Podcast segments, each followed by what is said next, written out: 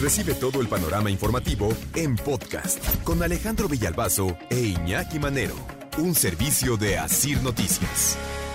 Ocurrió otra vez, ocurrió otra vez, nada más que hoy fue distinto. ¿Qué ocurrió otra vez? Que llegó un grupo de inconformes a tomar la, la caseta de Palo Blanco en la autopista del Sol, ya una de las últimas para llegar a Acapulco o una de las primeras para salir de allá como se le quiera, como se le quiera ver.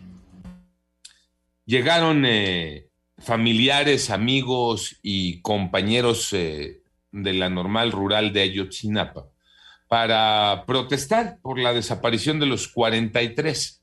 Una protesta que incluso pues, es recurrente. Este, eh, prácticamente cada mes nos dicen eh, para recordar la desaparición de los jóvenes eh, normalistas eh, entre los días 26, 27 de cada mes, se va y se toma la caseta. No por eso es normal, ¿no? No por eso está bien. La situación hoy fue distinta porque hoy les cayó la Guardia Nacional y la Policía Estatal. Guardia Nacional y Policía Estatal que impidieron que estudiantes de la normal rural, que familiares de los desaparecidos y que alguno que otro despistado por ahí tomara la caseta para exigirle a la gente el pago de 100 pesos eh, por vehículo si es que quiere eh, transitar y cruzar esa caseta. Ah, porque si no les pagas sus 100 pesos, no te dejan pasar. O te atienes a las consecuencias lo que también históricamente ha pasado con la toma de esa, de esa caseta. Y entonces se da el operativo de la Guardia Nacional y de la Policía Estatal. Llama la atención lo que viene después. ¿Por qué? Porque se consigue liberar la caseta. Las autoridades locales y federales liberan la caseta y quitan a los eh, inconformes y entonces ya se normaliza eh, a quién pagarle el peaje, pues a quien se lo tienes que pagar, en este caso a, la caseta que es operada eh, en ese lugar y no estarle dando el dinero a quien va y levanta la pluma para que tú pases supuestamente paso libre, pero no con la cuota exigida por los manifestantes. Eh, un tema que siempre hemos reclamado, Pepe Toño, ¿no? Este, y en dónde está la autoridad para poner orden, en dónde está la autoridad para llegar y quitar a aquel que toma una caseta, que, eh, que se equivoca en su demanda. Y me atrevo a decir que se equivoca porque efectivamente todos tenemos derecho a protestar, a reclamar, exigir, a levantar la voz, a que se te escuche, pero no afectando a otros, como en este caso tomando una caseta que finalmente hay un daño provocado a terceros, Pepe.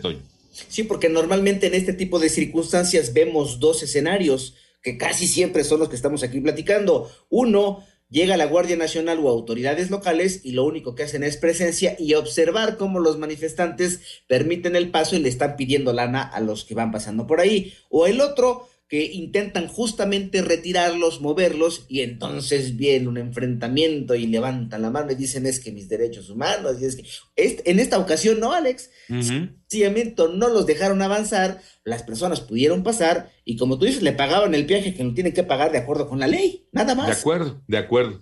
Eh, nada más que en esto de los derechos humanos sale precisamente la Comisión Nacional de los Derechos Humanos. Y a mí la verdad es que la postura, el pronunciamiento que da derechos humanos, lo da a conocer ayer de esto que ocurre en la caseta de Palo Blanco.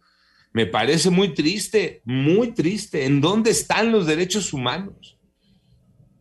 Derechos humanos. Da a conocer en este pronunciamiento, en este comunicado fechado el 30 de enero, que condena los actos, y por favor escuchen los calificativos que le pone derechos humanos, los actos de intimidación y censura cometidos contra familiares de los estudiantes desaparecidos de la normal rural Isidro Burgos de Ayotzinapa y solicita a las autoridades federales y estatales garantizar el derecho a la manifestación pacífica es que nadie se opone a la manifestación pacífica. El punto es cuando te equivocas y esa manifestación pacífica la conviertes en un delito y tomar una caseta y exigirle a la gente el pago a ti y no a, a los responsables de esa caseta, se está cometiendo un delito. El delito de bloquear vías federales, de robarte el dinero, porque eso es, eh, poniendo palabras claras, lo que ocurre. Se están robando esa lana. Y que tienen años haciéndolo. ¿Cómo puede salir derechos humanos a decir que es un acto de intimidación y de censura? ¿Cómo puede salir derechos humanos a exigir eh, la garantía del derecho a la manifestación pacífica y no se pronuncia por eh, el derecho que tenemos los demás de pasar por un lugar sin mayor riesgo y pagar a quien le tienes que pagar, Pepe Toño?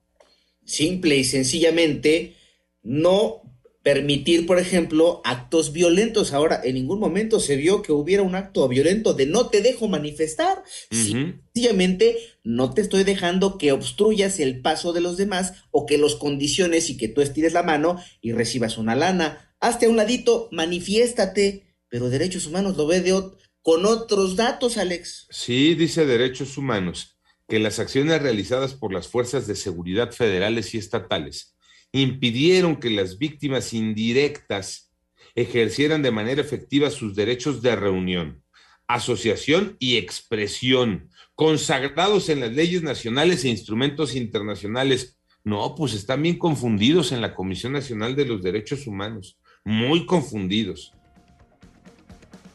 Porque sí, efectivamente, todos tenemos ese derecho de reunión, de asociación y de expresión, pero no de esa manera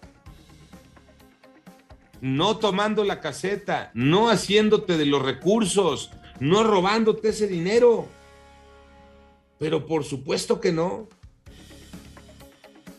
Dice Derechos Humanos que se abstengan de incurrir en acciones que puedan poner en riesgo la integridad física de los manifestantes. Tache para Derechos Humanos.